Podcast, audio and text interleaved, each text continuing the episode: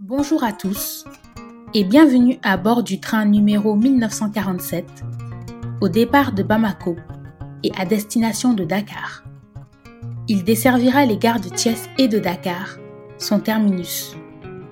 Tunka et l'ensemble du personnel vous souhaitent un agréable voyage en notre compagnie. Le départ du train est imminent. Attention à la fermeture des portes.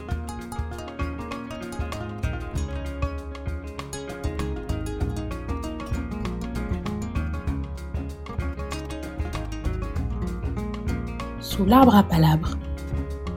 Adei Fofana.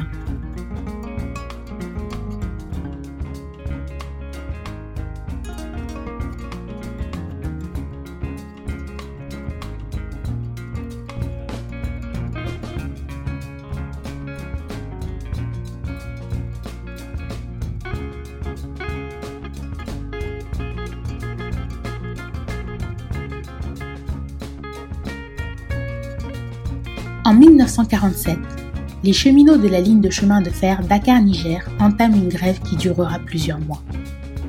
Afin d'obtenir les mêmes droits que les cheminots français, ils militeront pour des salaires décents, une retraite ainsi que des allocations familiales. En 1960, l'écrivain et cinéaste sénégalais Ousmane Samben publie Les bouts de bois de Dieu, roman inspiré de cet événement historique. Aujourd'hui, sous l'arbre à palabres vous invite au cœur de ce classique de la littérature africaine, au cœur de l'indignation sociale et de la lutte acharnée d'un groupe d'hommes et de femmes à la conquête de leurs droits.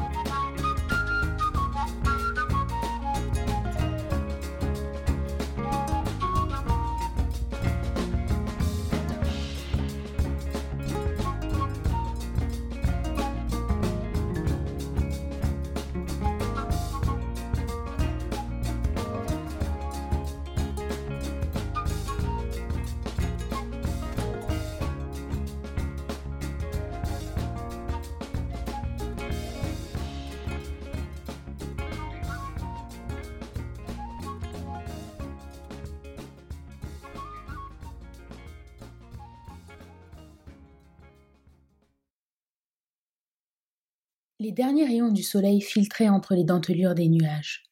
Au couchant, des vagues de vapeur se délayaient lentement, tandis qu'au centre même de la voûte céleste, vaste lac indigo cerné de mauve, une tache rousse grandissait. Les toits, les mosquées, hérissés de leurs minarets, les grands arbres, flamboyants, fromagés, calcédras, les murs, le sol ocré, tout flambait brutalement lancé à travers le rideau de nuée, tel le trait lumineux d'un projecteur céleste. Un rayon vint frapper de plein fouet la résidence du gouverneur, dressé comme un pain de sucre blanc, au sommet de Koulouba. Au centre de la ceinture de collines, les concessions de torchis, les termitières semblables à des obélisques trapus, l'herbe encore sèche de la chaleur de midi, baignaient dans l'eau rouge du soleil couchant. Venu du nord-est, un petit vent sec léchait les visages. On transpirait encore un peu. C'était un après-midi de mi-octobre, à la fin de la saison des pluies. Comme de coutume, à pareille heure, les habitants de Barrioso s'étaient réunis dans la cour. Rien que des femmes. Tout en s'affairant à leurs travaux ménagers, elles jacassaient, chacune parfaitement indifférente à ce que disait l'autre. Assise un peu à l'écart, le dos appuyé contre le mur de terre argileuse, la vieille Nyakoro. Nyakoro la vieille écoutait d'une oreille les épouses des hommes absents. Tel un berger à quelques pas de son troupeau, elle semblait les surveiller. Il était rare qu'elle prît part à leur caquetage sauf parfois pour leur raconter une histoire des temps où elle n'était pas encore née. Mais depuis quelques jours, elle paraissait soucieuse.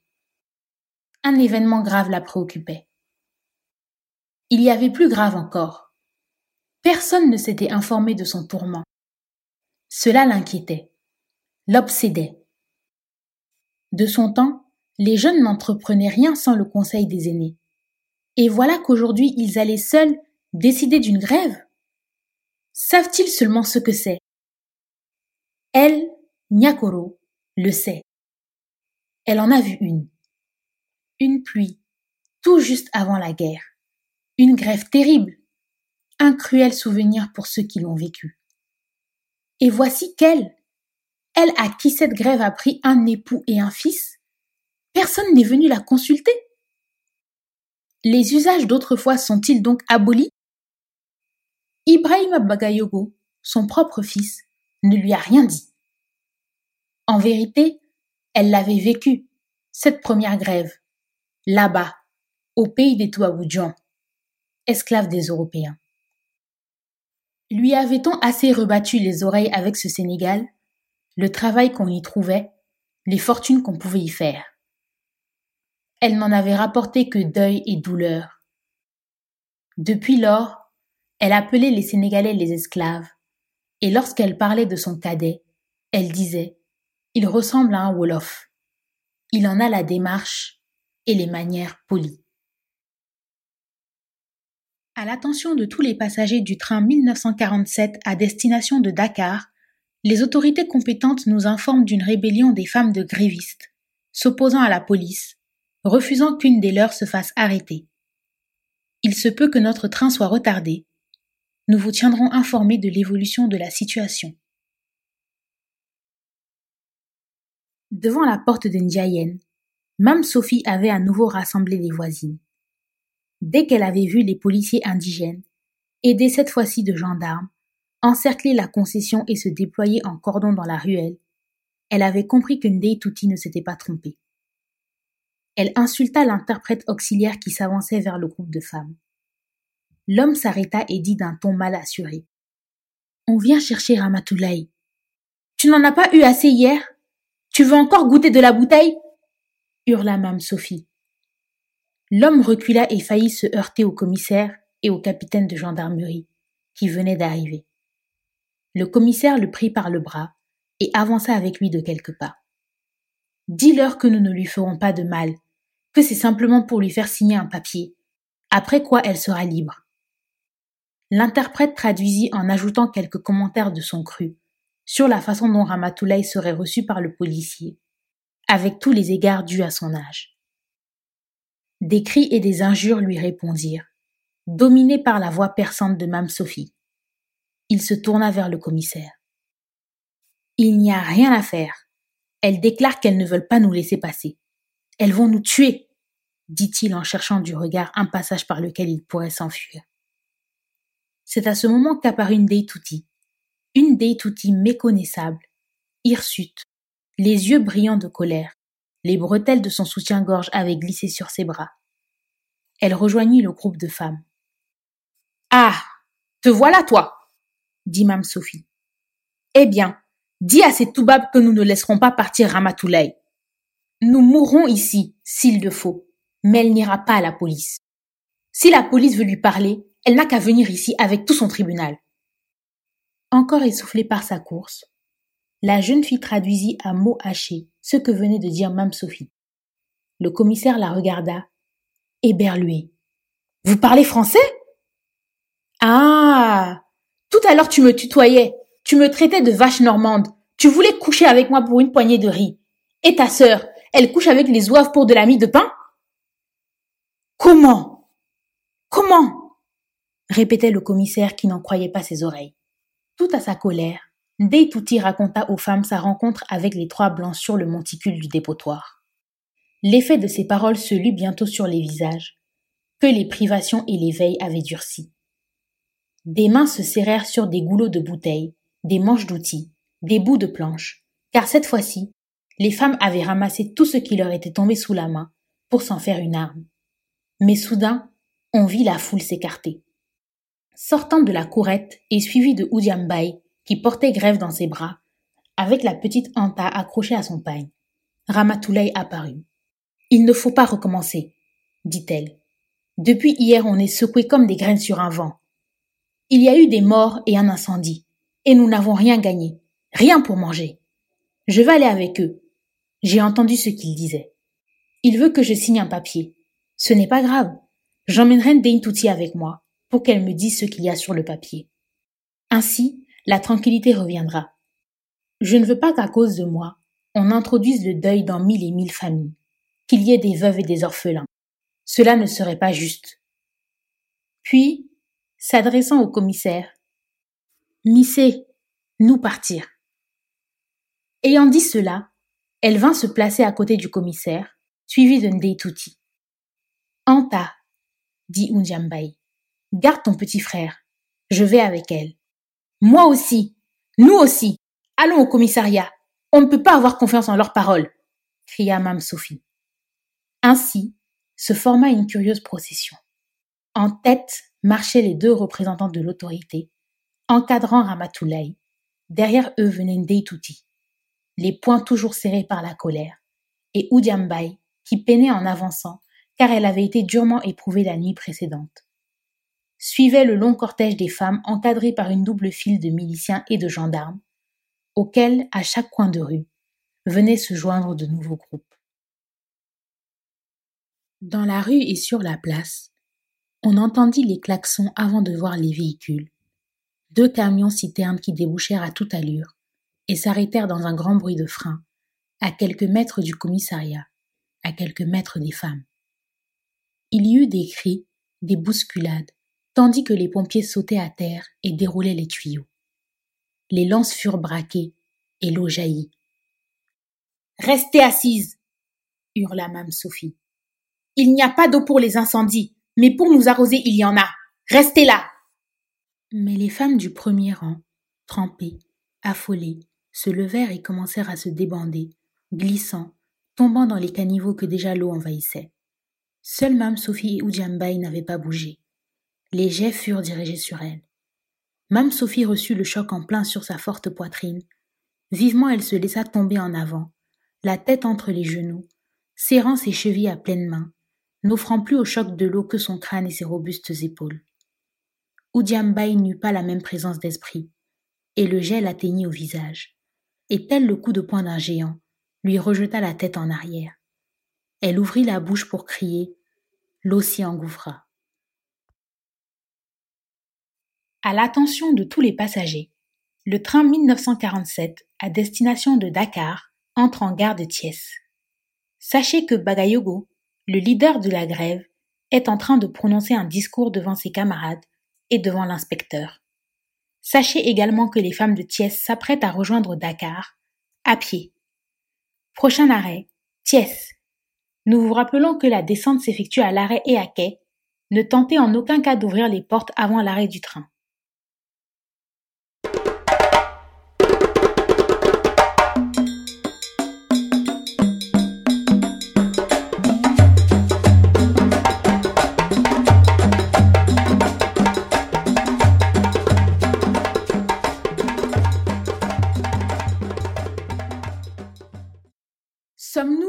Non, responsables de ce que nous avons entrepris. Nous avons pu commettre des erreurs, et sans doute en ferons-nous encore. Mais est-ce une raison pour abandonner ceux qui nous ont suivis? Ceux qui subissent la famine? Ceux que l'on emprisonne? Ceux que l'on tue? Ce généreux monsieur vient nous annoncer que les allocations familiales sont conditionnées par les résultats du dernier bilan.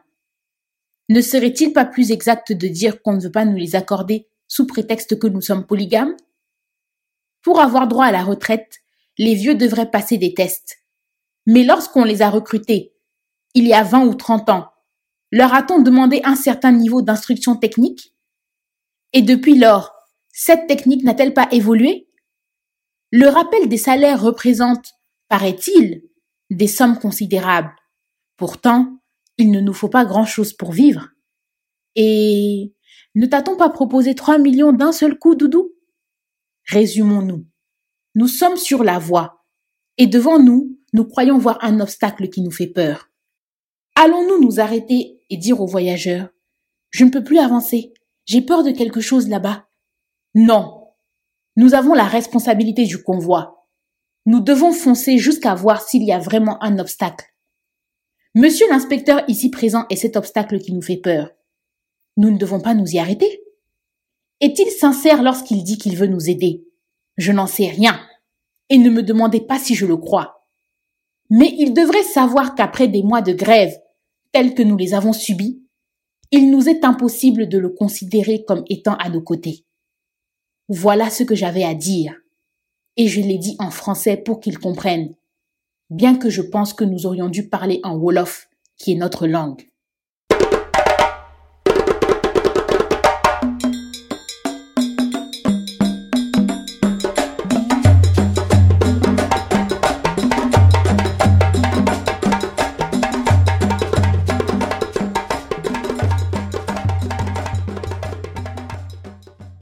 Sur la place Alinger, la foule avait précédé la délégation.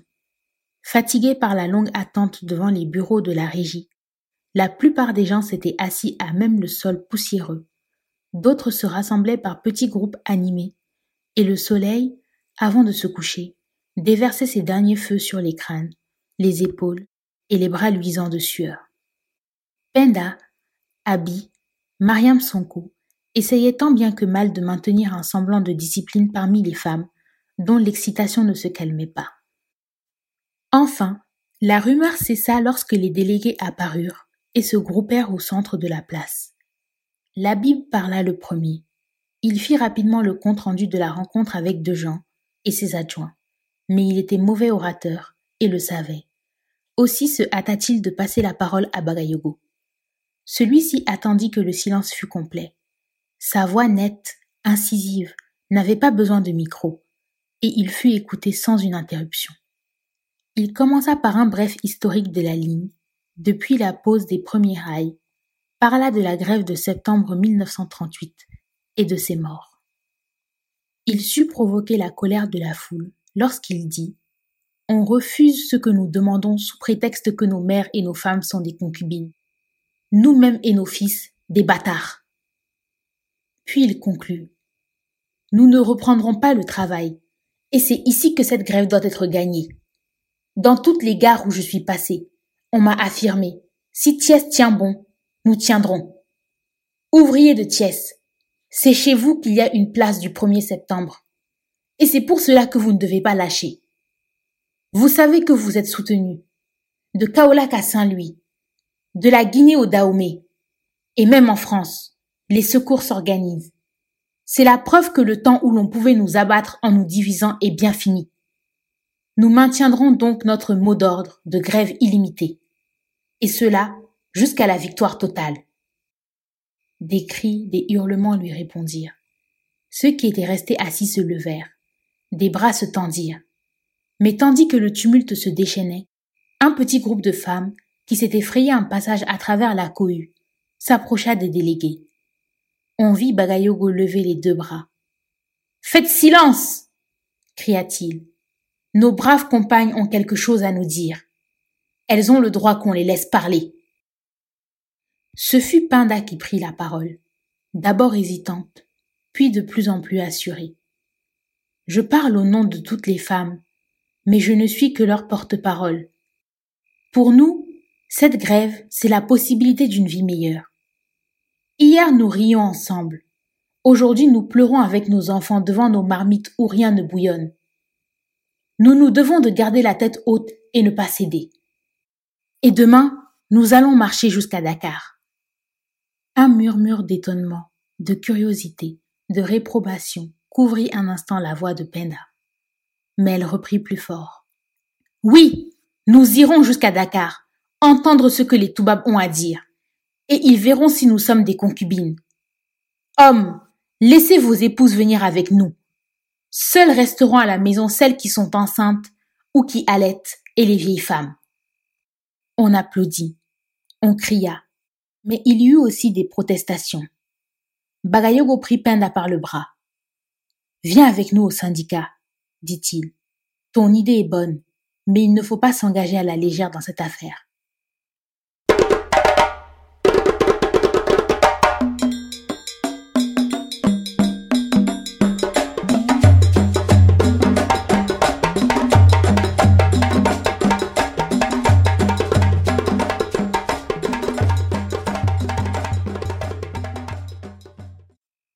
Les hommes discutaient à la maison du syndicat, les femmes se préparaient au départ. La concession de Djenaba, la marchande, était devenue le lieu de rassemblement. Des ombres allaient et venaient, s'interpellaient. Des piaillements, des jacassements, des rires aigus, un remue-ménage de poulailler, mais en même temps un piétinement de légion en train de lever le camp. Sur la place du 1er septembre, un autre groupement se préparait, face aux miliciens qui, faiblement éclairés par des falots, montaient la garde devant le commissariat. Momifiés dans leurs consignes, ils regardaient ce rassemblement d'ombres sans trop savoir quelle attitude ils devaient prendre. Mais certains d'entre eux, entendant le tam-tam, comprenaient ce qui se préparait. Enfin, vers deux heures du matin, alors que quelques étoiles aventureuses parvenaient à pointer hors des ténèbres, les deux groupes se fondirent dans un piétinement de troupeaux. Des nuages de poussière blanche, poussés par un vent tiède, montèrent vers le ciel à la rencontre de la nuit.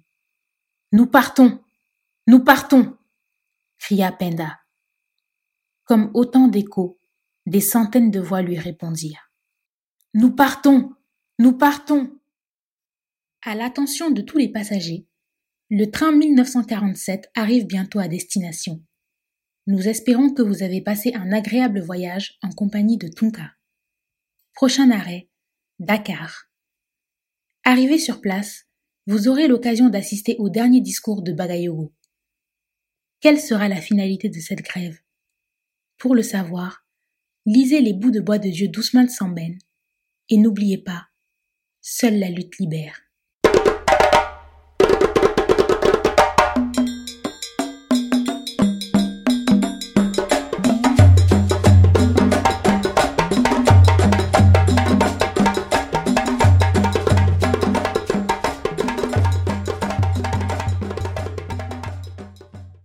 Paraît que cette grève est le fait de brebis galeuses menées par des étrangers. Il y a donc beaucoup de brebis galeuses dans ce pays. Et vous qui nous connaissez tous, dites-nous, où sont les étrangers? Il paraît aussi que nous ne pouvons rien créer. Mais il faut croire que l'on a pourtant besoin de nous, puisque depuis que nous avons arrêté, plus rien ne roule. Il paraît que nos revendications seront satisfaites, mais lesquelles? Nous avons demandé la retraite, les allocations, l'augmentation des salaires, un cadre d'auxiliaire, le droit d'avoir notre propre syndicat. Pas un de ceux qui ont parlé avant moi n'a prononcé un seul de ces mots. Ils sont pourtant fort simples. Notre député nous a dit qu'il était là pour nous venir en aide. Demandez-lui pourquoi il vote des lois sociales dans un pays qui se trouve loin du nôtre et pourquoi il ne peut faire appliquer ses lois dans son propre pays. Demandez-lui comment il vit, combien il gagne. Mais peut-être trouvez-vous ces questions gênantes, et peut-être désirez-vous que je me taise. Non. Non. Continue. crièrent des voix dans la foule. Le gouverneur et les membres des délégations européennes qui n'avaient guère compris ce que disait Bagayogo ne bougeaient pas. Par contre, Gay et le député commençaient à s'agiter sur leur siège. Puisque vous voulez que je continue, j'ai encore à vous dire ceci. Lors de nos discussions, on nous a dit que nos revendications étaient irrecevables parce que nos femmes et nos mères sont en réalité des concubines. Lorsqu'il s'est agi d'aller se faire tuer à la guerre, a-t-on demandé aux patriotes s'ils étaient des enfants légitimes ou illégitimes? Demandez aussi la réponse à cette question à votre député. Et maintenant, avant de m'en aller, puisque je ne peux pas parler longtemps, il me reste une commission à faire. Monsieur le gouverneur, monsieur le député, vous voyez là devant vous la grand-mère Fatouad. Elle a perdu son mari lors de la première guerre et son fils est né lors de la seconde. On lui a donné ses médailles dont elle ignore la valeur, et on vient de mettre son Benjamin en prison pour fait de grève. Elle n'a plus rien. Monsieur le gouverneur, Monsieur le député, reprenez ces médailles en échange de son fils et de son riz quotidien. Une fois encore, il reprit ses paroles en bambara, en toute couleur et en français, et cette fois-ci, il y eut dans les tribunes des sourcils qui se froncèrent et des visages qui se durcirent. Bagayougo qui, tout en parlant, avait ouvert sa main pour montrer les décorations, ferma son poing. Mère, dit-il en Wolof, j'ai fait la commission. Et maintenant vous, maçons, menuisiers, ajusteurs, pêcheurs, dockers, fonctionnaires, agents de police, miliciens, employés du secteur public et du secteur privé, comprenez que cette grève est aussi la vôtre, comme l'ont déjà compris ceux du Dahomey, de la Côte d'Ivoire, de la Guinée et de la France. Il dépend de vous, travailleurs de Dakar, que nos femmes et nos enfants connaissent des jours meilleurs. Nous avons un rocher qui se dresse sur notre route. Tous ensemble nous pouvons le déplacer. En tout cas, les cheminots ne reprendront le travail que lorsque satisfaction leur sera donnée. Bagayogo dévala rapidement les marches de la tribune. Il avait envie d'être seul. Autour de lui, il entendit des cris qui peu à peu s'amplifiaient. Nous, les maçons, nous sommes pour la grève. Nous, les ouvriers du port, nous sommes pour la grève. Puis le chant des femmes de Thiès s'éleva.